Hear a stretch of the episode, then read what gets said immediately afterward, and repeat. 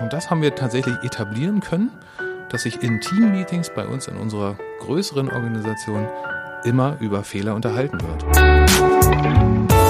Moin, hallo und willkommen zurück zum Fearless Culture Podcast, in dem es um all das geht, worüber wir viel nachdenken, was uns nachts nicht schlafen lässt, worüber wir aber viel zu wenig sprechen, weil wir uns davor fürchten. Hier nicht, hier sprechen wir über all dies, damit wir uns davon befreien können. Im Podcast untersuchen wir, wie du eine Kultur erschaffst, in der es jeder und jedem Spaß macht zu wachsen.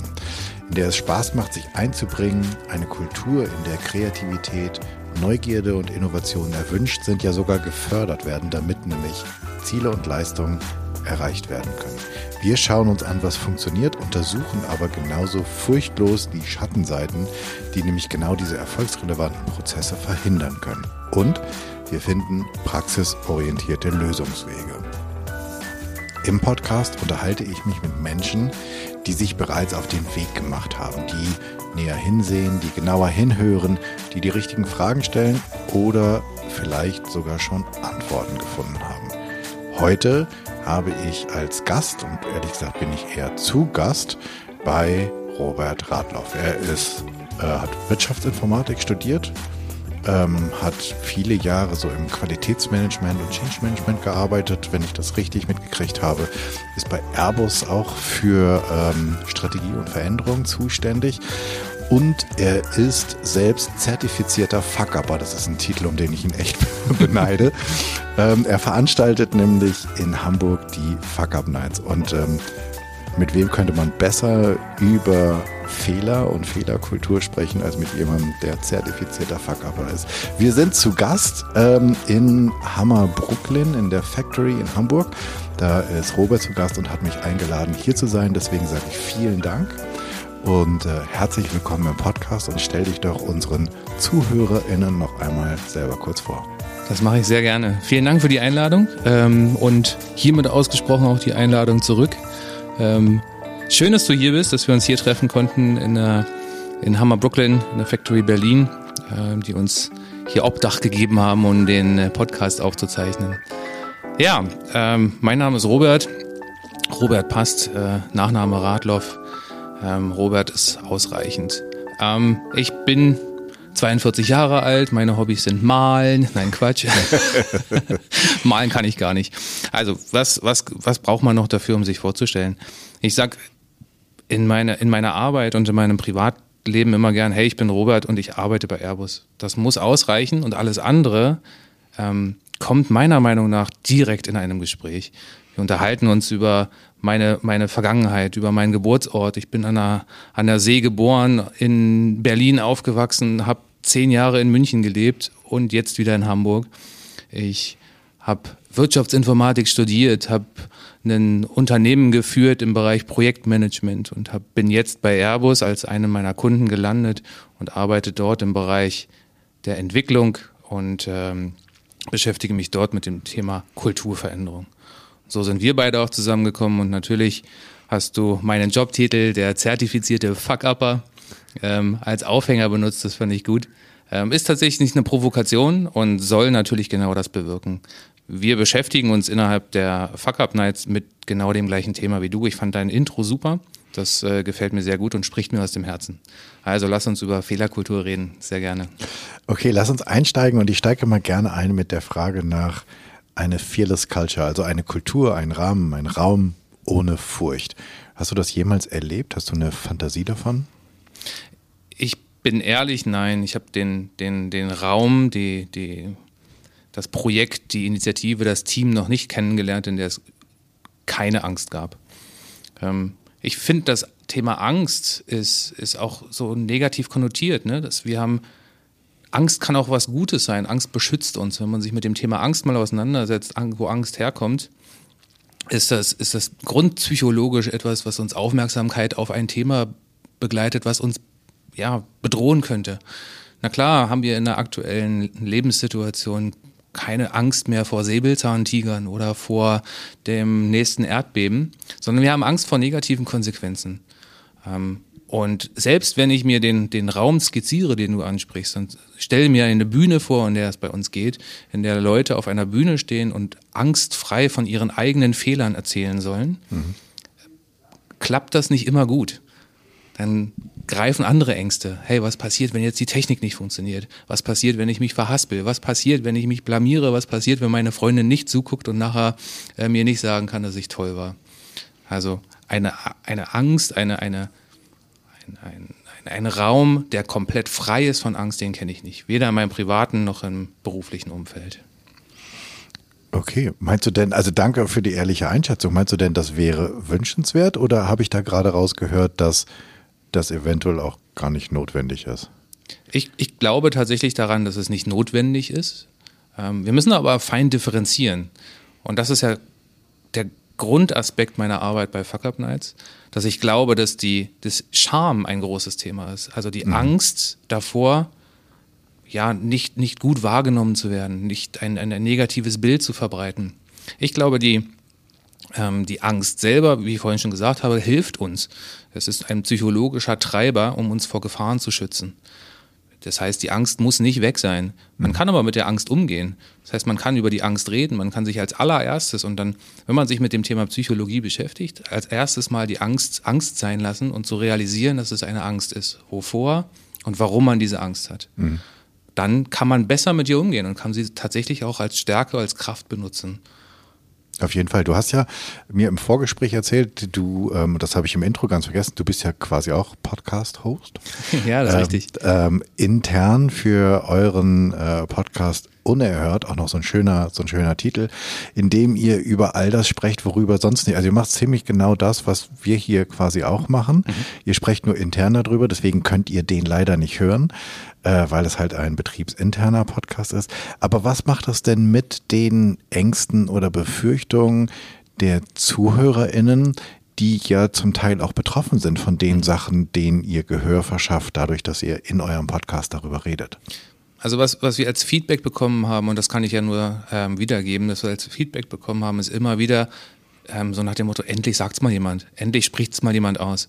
Das Gute an dem Konzept, was wir da machen, ist, ich bin als Vorgesetzter dort in dem Podcast und eine Mitarbeiterin von mir vertritt sozusagen die die die die Arbeitnehmerseite. Das heißt also, wir spielen auch miteinander immer noch mit den Vorurteilen, wir spielen miteinander immer noch bezüglich der verschiedenen Meinungen zu einem Thema und können das Thema so ein bisschen angreifen und können und das ist die Quintessenz eigentlich jeder Folge bis jetzt.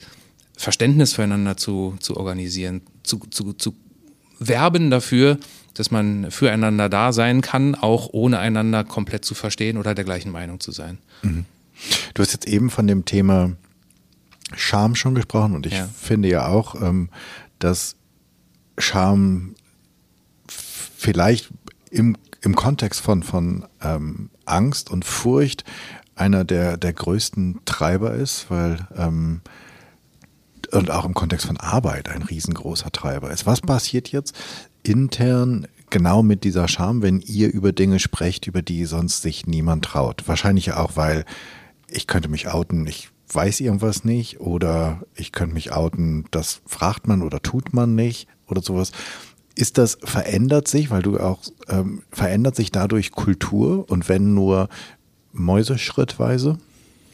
Das ist das, was wir hoffen.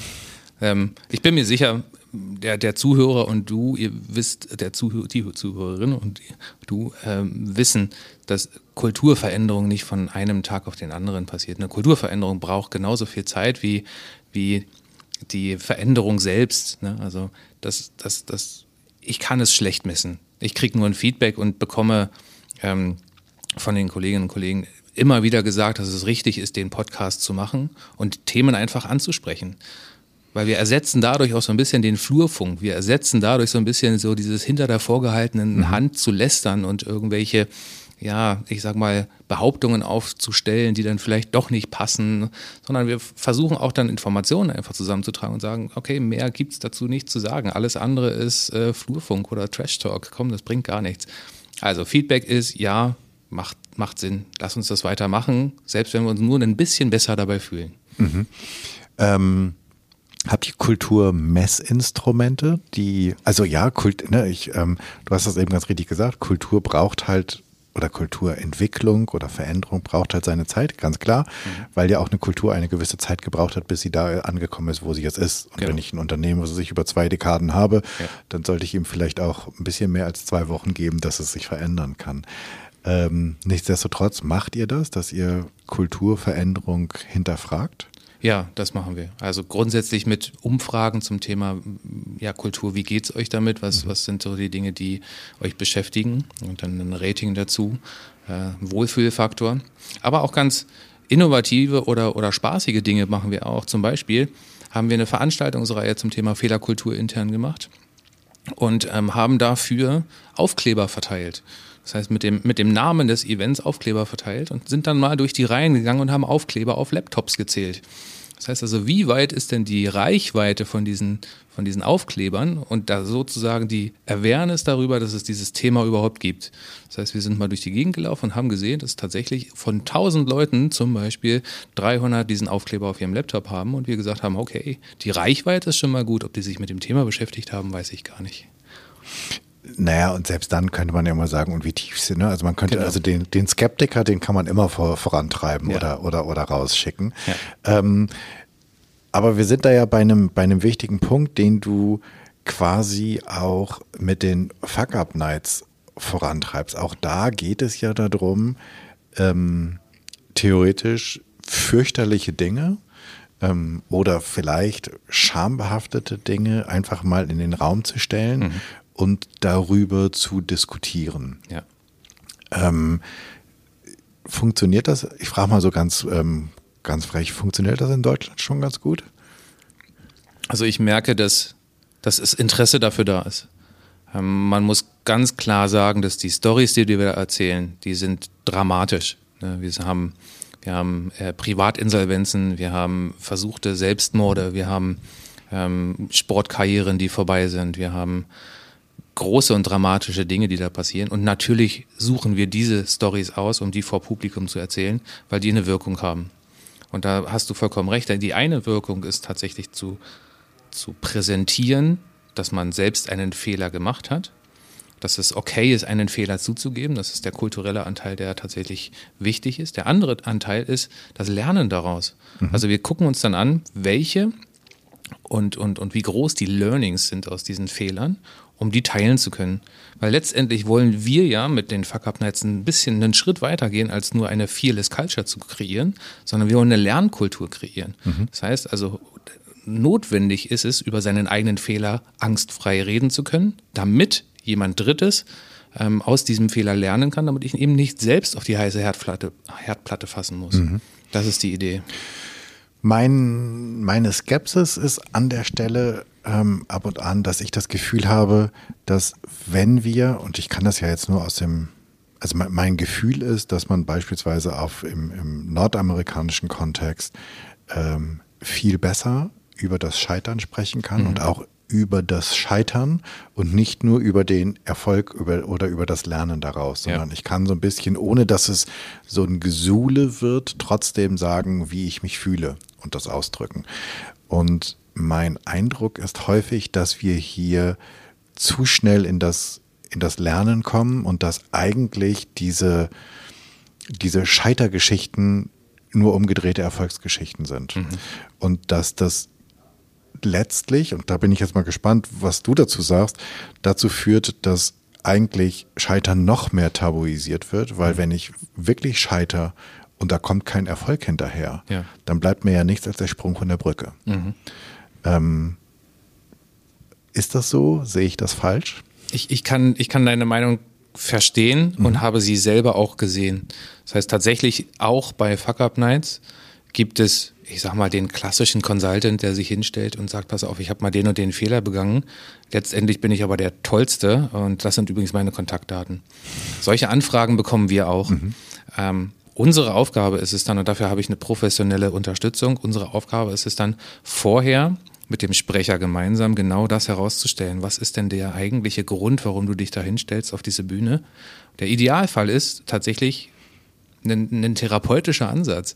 Also jemanden dorthin zu stellen, zu sagen, Teil meiner, meiner eigenen Verarbeitung ist, meinen Fehler zu teilen mhm. und den Fehler in den Fokus zu stellen und tatsächlich das Lernen hinten raus nur als nützliches, nützliche Beigabe mitzunehmen.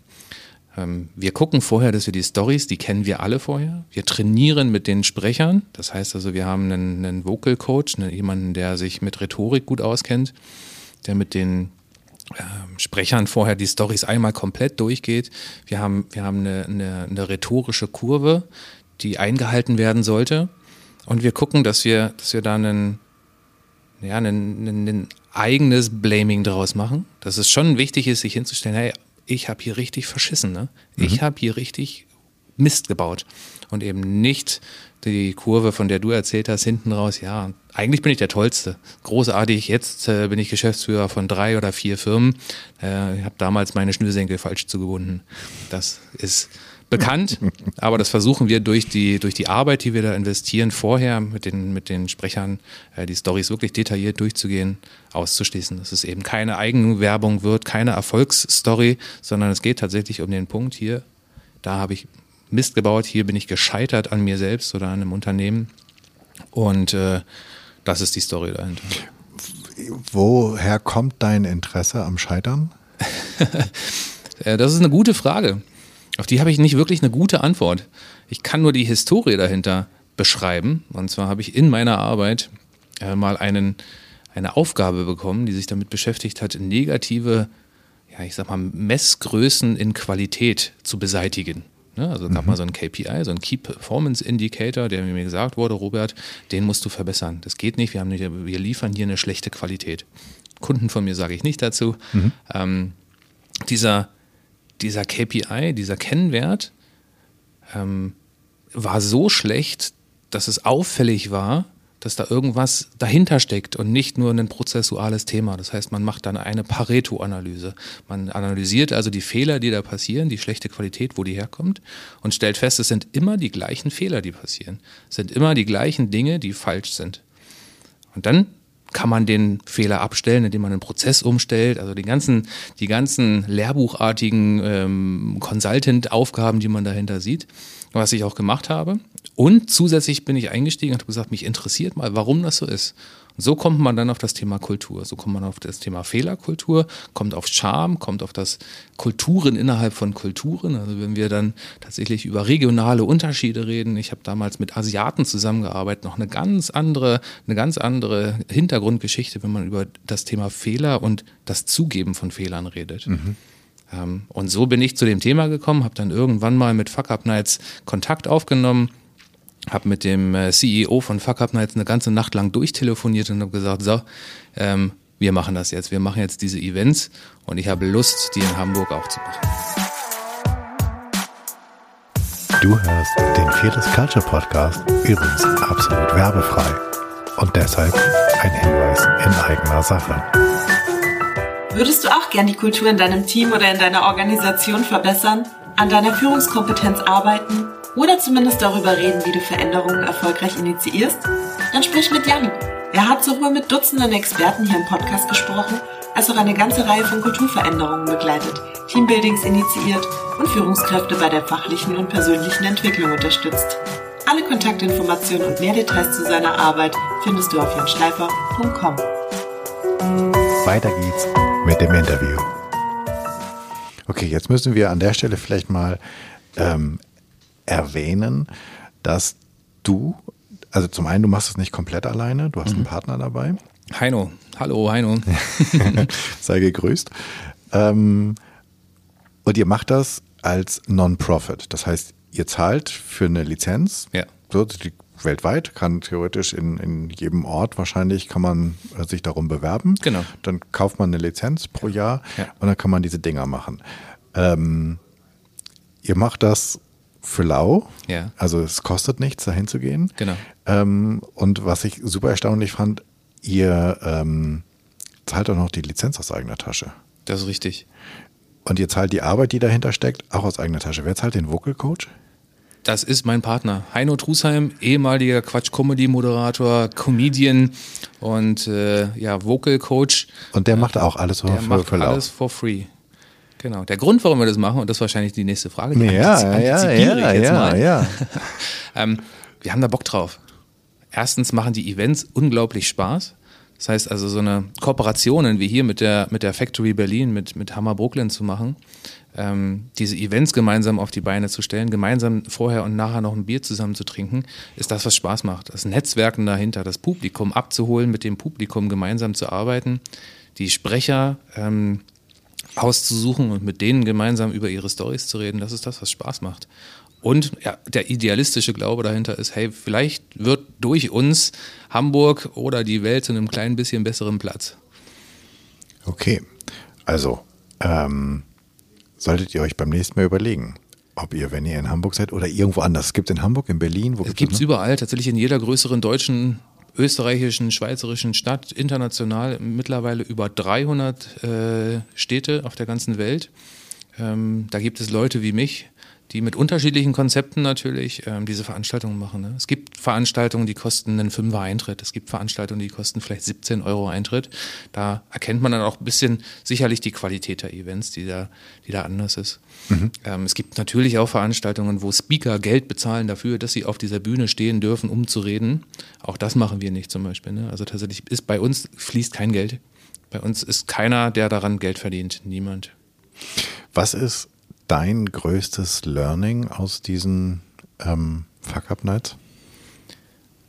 dass es okay ist, Mut zu haben. Also auch ich habe eine, ich habe eine Transformation während der Zeit, in der ich die Fuck Up Nights äh, organisiere und mache, hinter mir.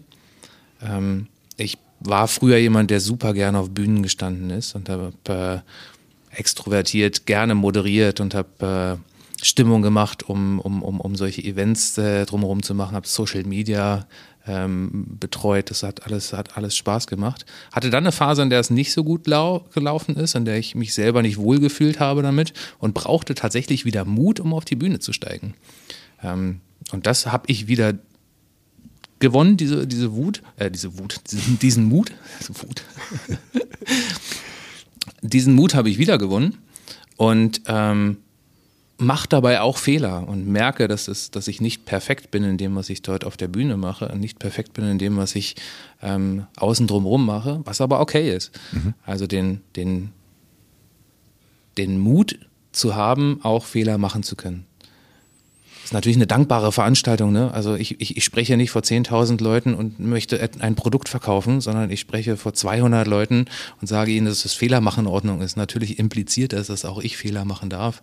Deswegen Habt ihr auch, habt ihr auch Leute, die, ähm, es gibt danach ja auch irgendwie so, so ähm, eine Diskussion, die losgeht, die das Ganze bewerten, einordnen, Fragen stellen und auch kritisch hinterfragen? Mhm. Also das Konzept ist überall gleich und das ist das, was, was hinter Fuck Up Nights äh, steht. Das heißt, wir haben drei Sprecher auf der Bühne, wir hören eine Geschichte, die dauert ungefähr zehn Minuten. Und danach gibt's immer noch mal fünf Minuten bis zehn Minuten Zeit, um Fragen zu stellen. Das heißt also Verständnisfragen zu der Geschichte oder einfach nochmal zu hinterfragen, was, was Gefühle angeht oder welche, welche Fragen auch immer offen geblieben sind. Ähm, und natürlich gehört zum Programm dazu, dass wir nach dem Event äh, sowas wie ein Netzwerkevent machen. Das heißt also, die Speaker sind da und man kann zu denen hingehen und man kann sich mit denen nochmal unterhalten, man kann eigene Geschichten nochmal teilen.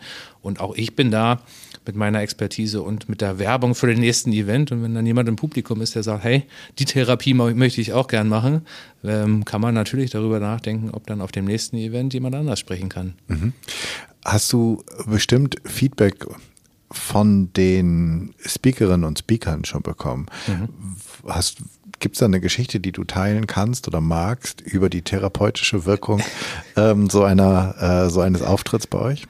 Also ich hatte mal, hatte mal eine Speakerin tatsächlich, die äh, über ihre über ihre verkorkste, abgebrochene und, und beendete Sportkarriere gesprochen hat. Die hat tatsächlich äh, im, im Tanzen ähm, hat es übertrieben, hatte ein Stipendium in New York und durfte dort tanzen und war tatsächlich auf dem Weg nach ganz oben und hat gesundheitlich nicht auf sich geachtet. Die hat auf der Bühne zu einem bestimmten Zeitpunkt angefangen zu weinen und konnte nicht weiterreden. Ähm, hat dann die Story tatsächlich noch erzählen können, sehr dramatisch. Und die kam im Nachhinein zu mir und meinte, sie hat das erste Mal vor fremden Leuten die Wahrheit erzählt. Und dass sich das großartig anfühlt und dass sie das im Nachhinein mit ihrer Therapeutin äh, besprochen hat und ihre Therapeutin gesagt hat, dass das das Beste ist, was ihr passieren konnte. Ähm, das ist so ein, so, ein, so ein dramatisches Beispiel dafür. Natürlich gibt es auch andere, die von einem pleitegegangenen Eisladen erzählt haben und gesagt haben, super, ähm, ich habe mich vorher nicht getraut, das zu tun, habe aber ein positives Feedback bekommen. Also heißt, dass es, dass es gar nicht so schlimm ist und ich kann das ruhig erzählen am, äh, am Partytisch oder sowas. Mhm. Das heißt also von bis äh, gibt es da sämtliche Dramatiken, für, auch, für die, auch für die psychologische Therapie, die man damit machen kann.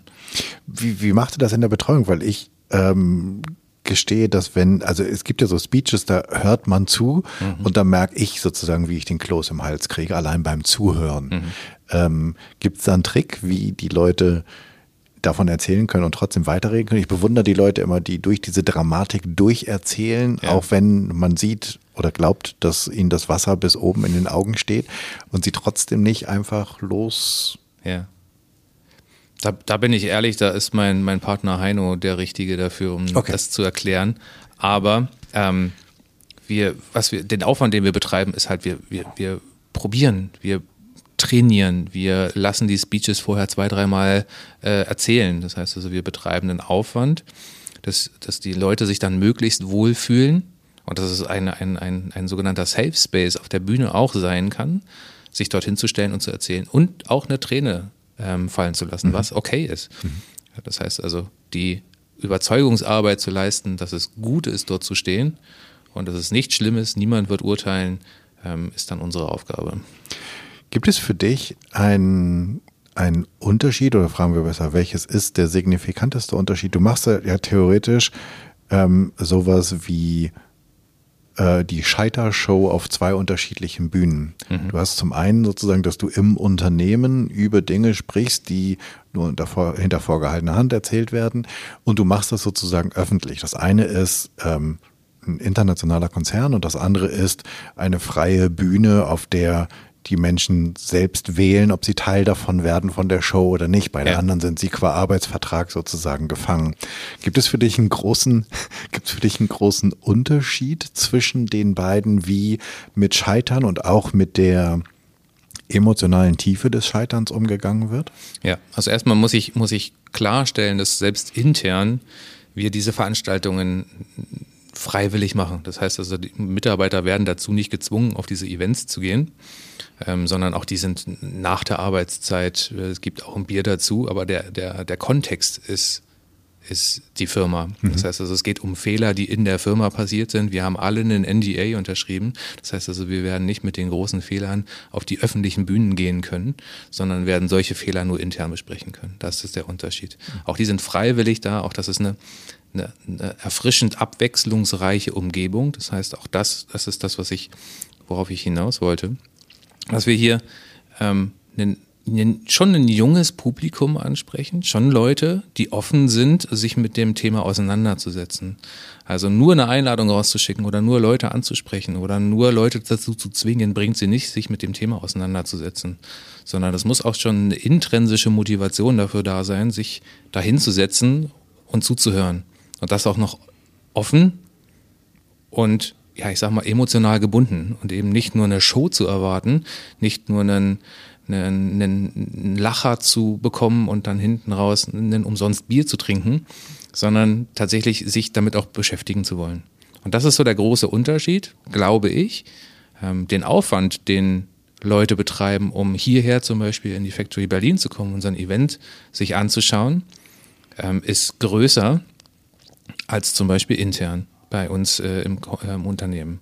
Das heißt also, der Aufwand, hierher zu fahren, sich, sich den Abend freizunehmen, um, um hier zu sein, ähm, ist der Preis, den sie dafür bezahlen. Und den Preis bezahlst du nur, wenn du glaubst, dass du dafür was bekommst. Und das soll bitte die Kulturveränderung sein oder den Einblick in, in, in eine Geschichte oder den Einblick in eine Industrie, die neu ist. Mhm. Und auf der anderen Seite ist es so, ja, okay, das hat immer noch so ein bisschen was, das ist ja auch Arbeit.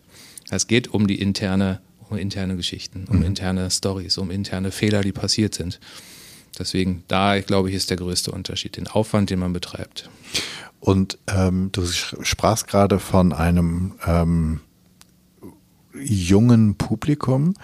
Ähm, ist es oder jüngeren Publikum. Das ist aber so, so eine Frage des, Ver des Verhältnisses. Ne? Ich bin mittlerweile auch schon über 40 und äh, würde mich selber schon nicht mehr als jung bezeichnen, wenn ich von außen drauf gucke. ja, was soll ich dann sagen? Ähm, aber die, die Frage ist ja, ähm, und das ist ja im, im, im Kontext von Organisationen immer ganz spannend, sozusagen, wie einfach oder schwer ist es, von unten oder von oben Kultur zu verändern. Mhm. Und ähm, Jetzt könnte man ja sagen, okay, die, die quasi mit deinem Alter beginnen und ähm, die mein Alter mit einschließen, das sind eigentlich die wichtigen, weil sie haben einen ganz anderen Hebel, wenn sie Kultur verändern. Wie kriegt oder kriegt ihr die intern? Kriegt, wie, wie, wie, wie nehmt ihr die mit? Also du, du glaubst also, dass die Generation von uns die wichtige ist, die man influenzen glaub, möchte? Ne, ich glaube, dass die, die Generation, die ähm, Führungsaufgaben in hatte, die Generation, die ähm, an Stellen in Organisationen die Entscheidungen treffen oder mit beeinflussen können, mhm. ähm, für Kulturentwicklung, ich will nicht, doch, ich will sagen wichtiger ähm, weil es einfach, es ist ein anderer Hebel. So, ja. ähm, ich kann als Azubi oder Azubine eine super coole Idee haben und versuchen, Kultur in meinem kleinen Feld so doll wie möglich zu beeinflussen. Wenn ich 25 Jahre oder 20 Jahre größer bin und ich habe einen ganzen Bereich und ich will das dann immer noch, habe ich einfach einen anderen Hebel. Ja. So und deswegen ist halt die Frage, wie kriege ich nicht die Azubine, die mhm. hat eventuell auch Interesse, da ist vielleicht auch das Scheitern noch nicht ganz so schlimm, mhm. sondern wie kriege ich diejenigen, die für die der Gesichtsverlust eventuell deutlich größer ist. Ja, okay, das, jetzt habe ich die Frage auch verstanden, vielen Dank. ähm, und deswegen, deswegen stelle ich diese, diese, diese Frage so in Frage, denn eben diese äh, Beobachtung habe ich nicht gemacht. Das heißt, beim, bei, bei dem Thema Fehlerkultur und bei dem Thema mutig sein, habe ich schon festgestellt, dass wir den einen oder anderen Senior Manager ganz einfach überzeugt bekommen haben, sich auf die Bühne zu stellen. Allerersten Event, das erste, der erste Speaker war tatsächlich jemand aus dem ja, sogenannten erweiterten Führungskreis. Ne? Wir hatten da jemanden, der als Senior Manager da auf die Bühne gestanden, auf, sich auf die Bühne gestellt hat. Neben dem Newcomer, der dann als nächstes gesprochen hat. Also diesen Unterschied habe ich gar nicht gemacht. Ähm, was mir auffällt ist, und das ist dann, das ist dann so die, die, die, die Idee, die man nach außen geben kann, ist Stakeholder-Management machen. Ne? Also ich selbst benutze, benutze mich, mich als Beispiel und mache es selber. Ich stelle mich selbst auf die Bühne und äh, teile meine Fehler, die ich gemacht habe. Ich bin in Meetings derjenige, der meine eigenen Fehler zugibt und sagt, pass auf, äh, das und das ist schiefgelaufen letztes Mal, ich muss das und das äh, berichtigen. Ähm, und da macht natürlich auch einen, einen, einen Einfluss oder hat einen Einfluss auch mein Management-Level. Mhm. Und das ist, ich bin, ich bin auch Senior Manager innerhalb der Organisation. Und ich habe Kollegen auf Augenhöhe, die genau diese Einflussbereiche haben. Ne? Das heißt, auch ich führe zwei Abteilungen, ich führe einen, einen Bereich. Das heißt, auch ich habe einen gewissen Einfluss. Ähm, das benutze ich natürlich auch gerne, und gehe da als, als, als Stakeholder oder als Stakeholder, Man Stakeholder Manager mit meinen Kollegen, mit meinen, mit meinen Kollegen auf Augenhöhe ähm, in Medias Re und spreche mit denen. Das heißt, mhm. da eine Überzeugungsarbeit zu leisten, dazu, von den Vorteilen einer Kulturveränderung zu überzeugen, ähm, über das Thema Diversity zu reden, über das Thema Fehlerkultur und Angstfreiheit zu reden und zu sagen, hey, pass auf, wenn unsere Kollegen und Kolleginnen weniger Angst haben, können sie freier über das sprechen, was passiert. Und sie sind innovativer. Jemand, der weniger Angst hat, macht kreative Dinge. Und das probiere ich mit dem, mit dem Stakeholder-Management. Und wie gesagt, die großen Unterschiede habe ich zum Glück, vielleicht ist es, ist es wirklich eine, eine glückliche Situation, gar nicht feststellen müssen. Spannend, weil das, aber es kann auch einfach nur mein Bias oder meine Vorurteile sein, dass ich so auf die Welt blicke und denke, okay, ähm, oder vielleicht habe ich so erlebt, dass äh, dafür gerne die anderen vorgeschickt werden auf die, auf die Bühne.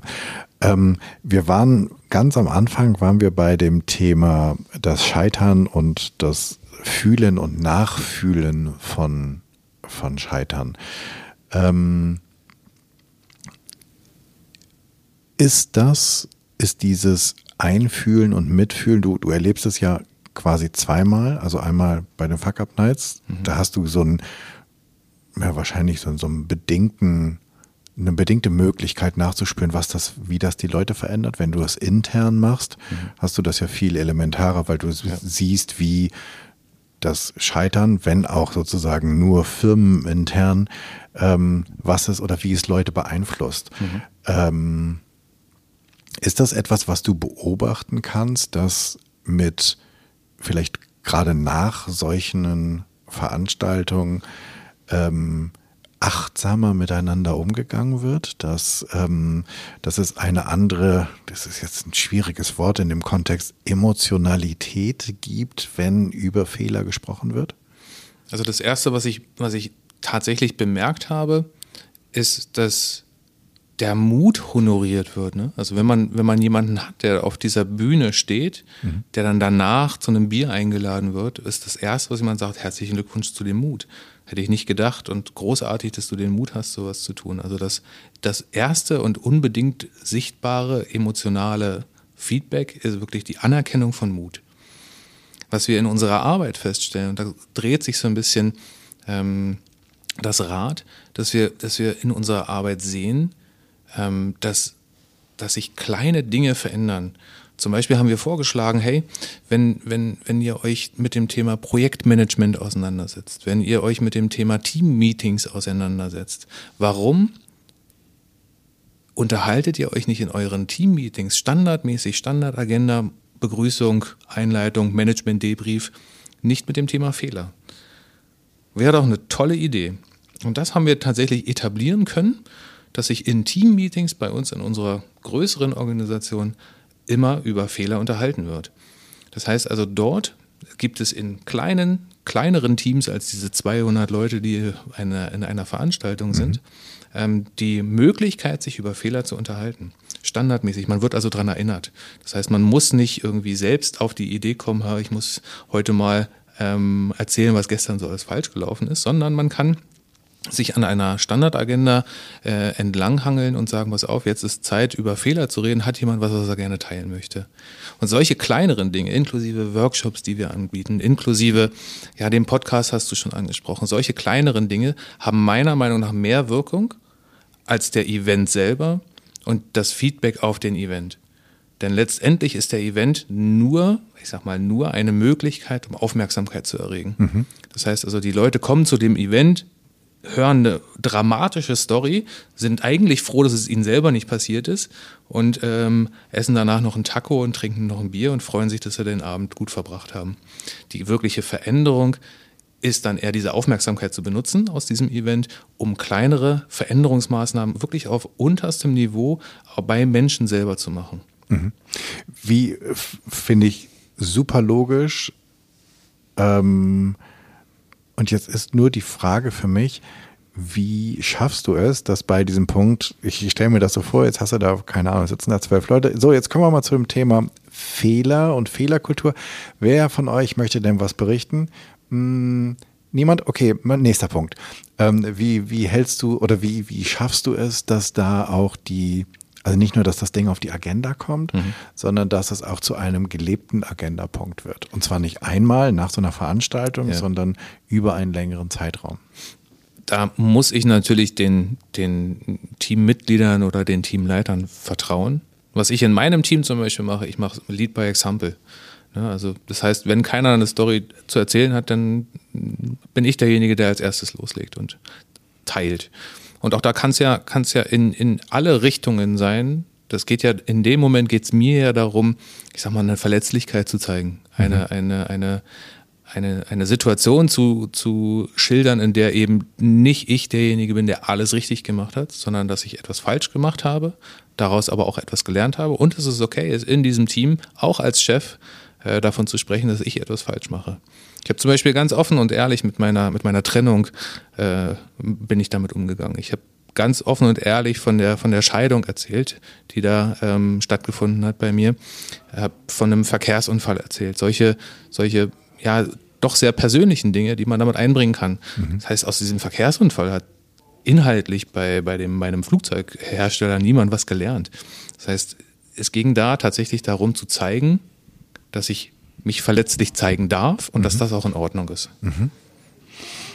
Ähm, das bringt mich zu einem Punkt, den ich ähm, mir vorhin überlegt In vielen Episoden sprechen wir halt über Fehler und sagen, naja, wir fliegen ja auch kein Flugzeug oder wir operieren ja nicht im offenen Herzen.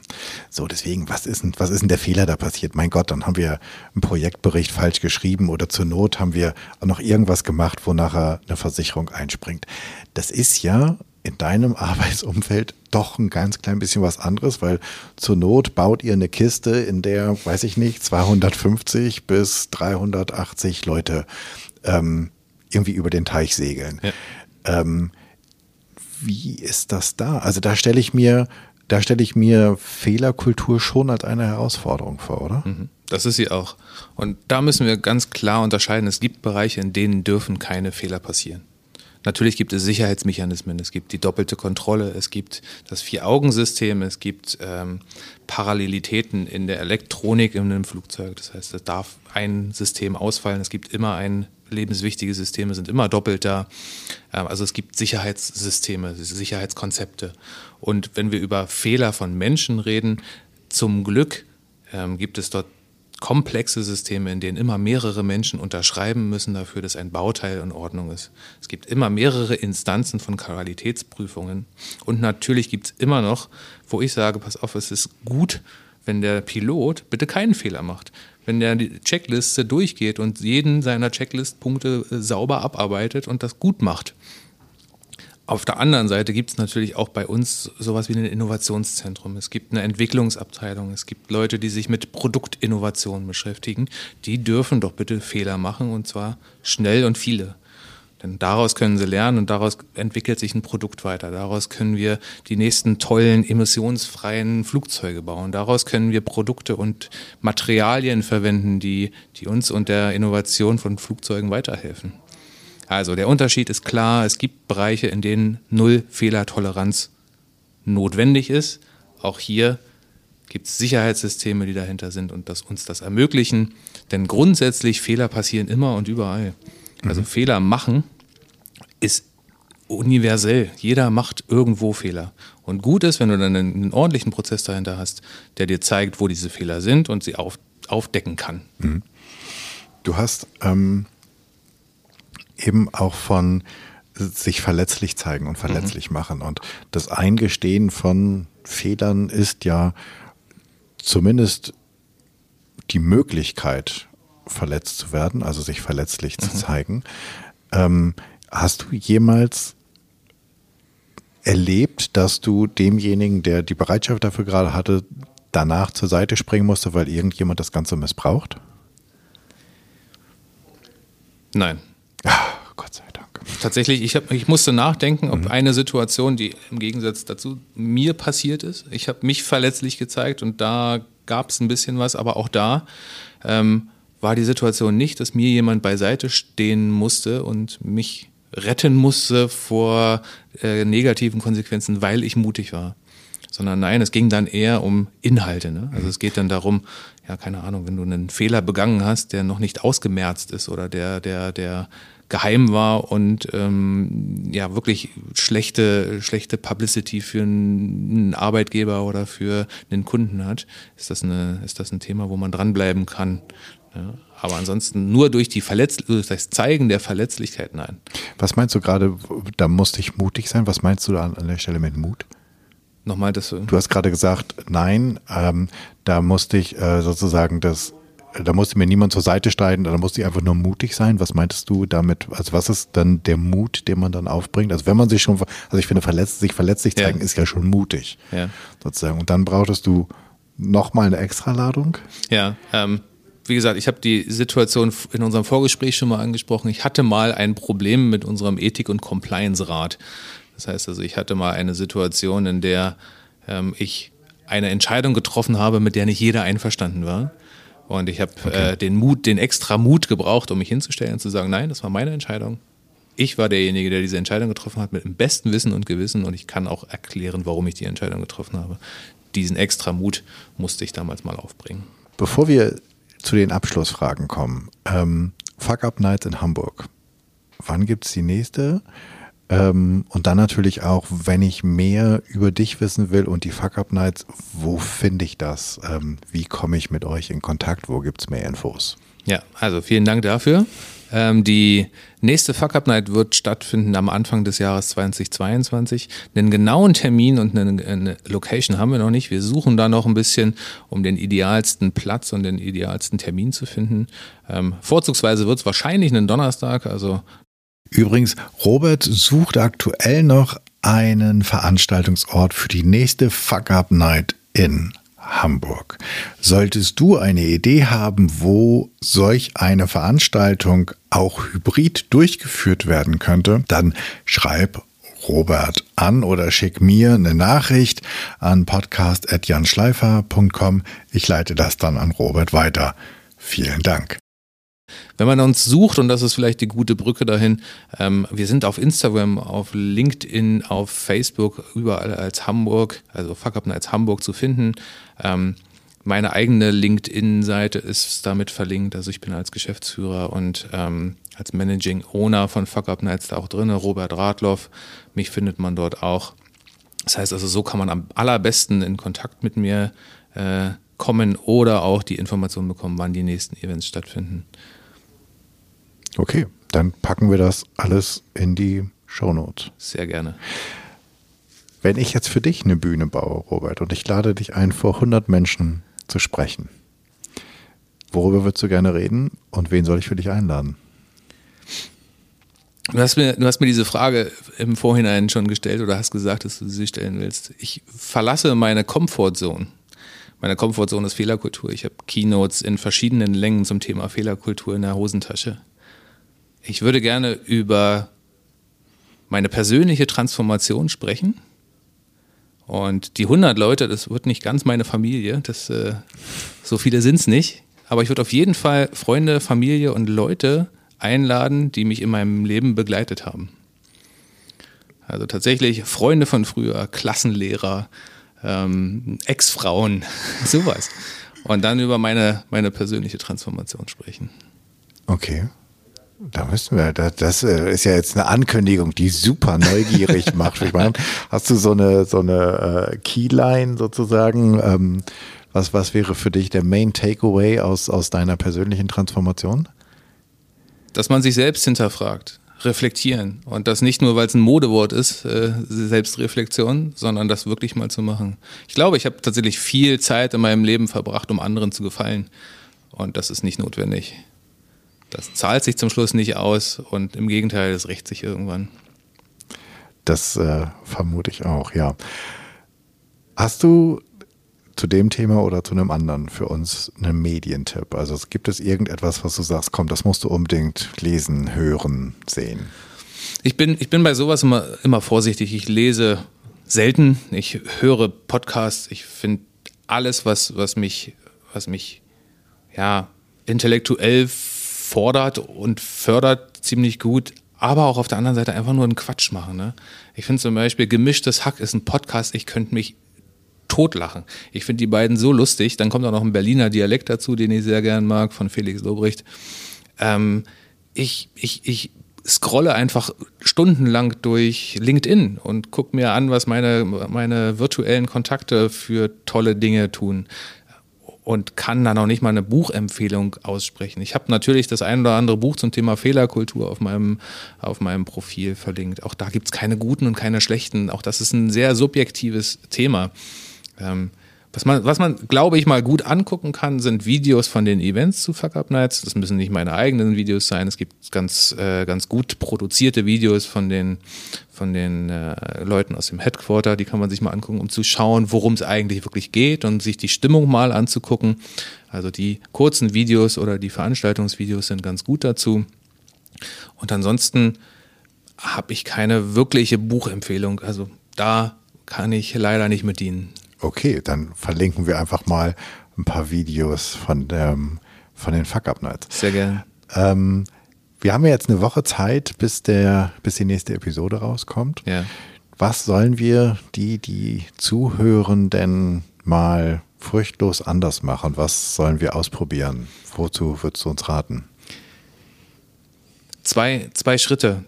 Als erstes mal darüber nachdenken, was man so alles falsch macht. Und als zweites in der eigenen Familie, also in dem, in dem sichersten Bereich, den man für sich selber hat, in der eigenen Familie, mit den Lieben, mal darüber sprechen, was man selber falsch gemacht hat.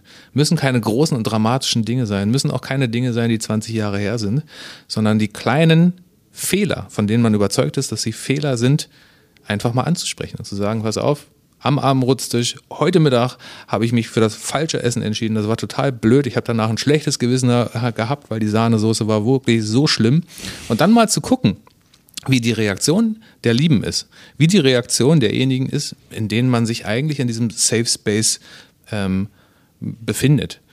Denn ich glaube, und ich würde es jedem wünschen, der das hört, ähm, dass es da eine positive Reaktion drauf gibt. Sowas wie ist doch nicht schlimm oder hey, kriegen wir zusammen hin oder das macht doch nichts oder ich verstehe gar nicht, warum das für dich ein Fehler ist, um die Perspektive da mal so ein bisschen zu wechseln und zu verstehen, dass dieser, sicher, dieser sichere Raum gut ist dafür und notwendig.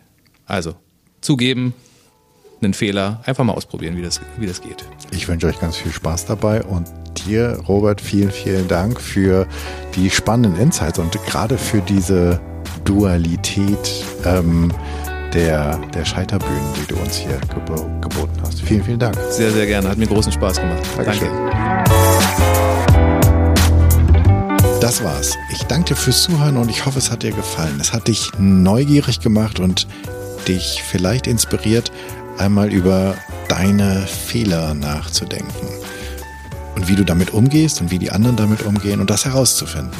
Ich hoffe, es hat dich auch inspiriert, furchtloser zu werden und eine darüber nachzudenken, wie du eine Fearless Culture erschaffen kannst. Ich freue mich auf jeden Fall über dein Feedback und Ideen, was ich noch machen könnte. Und wenn du ein Thema hast oder du meinst, du kennst irgendjemanden mit einem guten Thema, dann schreib mir doch bitte an podcast.janschleifer.com. Abonniere diesen Podcast, wo auch immer du solche am liebsten hörst und bitte hinterlass mir bei iTunes deine 5-Sterne-Rezension, denn damit wird der Kreis derer, die diesen Podcast hören können, größer und wir können alle zusammen etwas verändern. Ich hoffe, du bist bei der nächsten Episode wieder mit dabei. Bis dahin, sei furchtlos, dein Jan.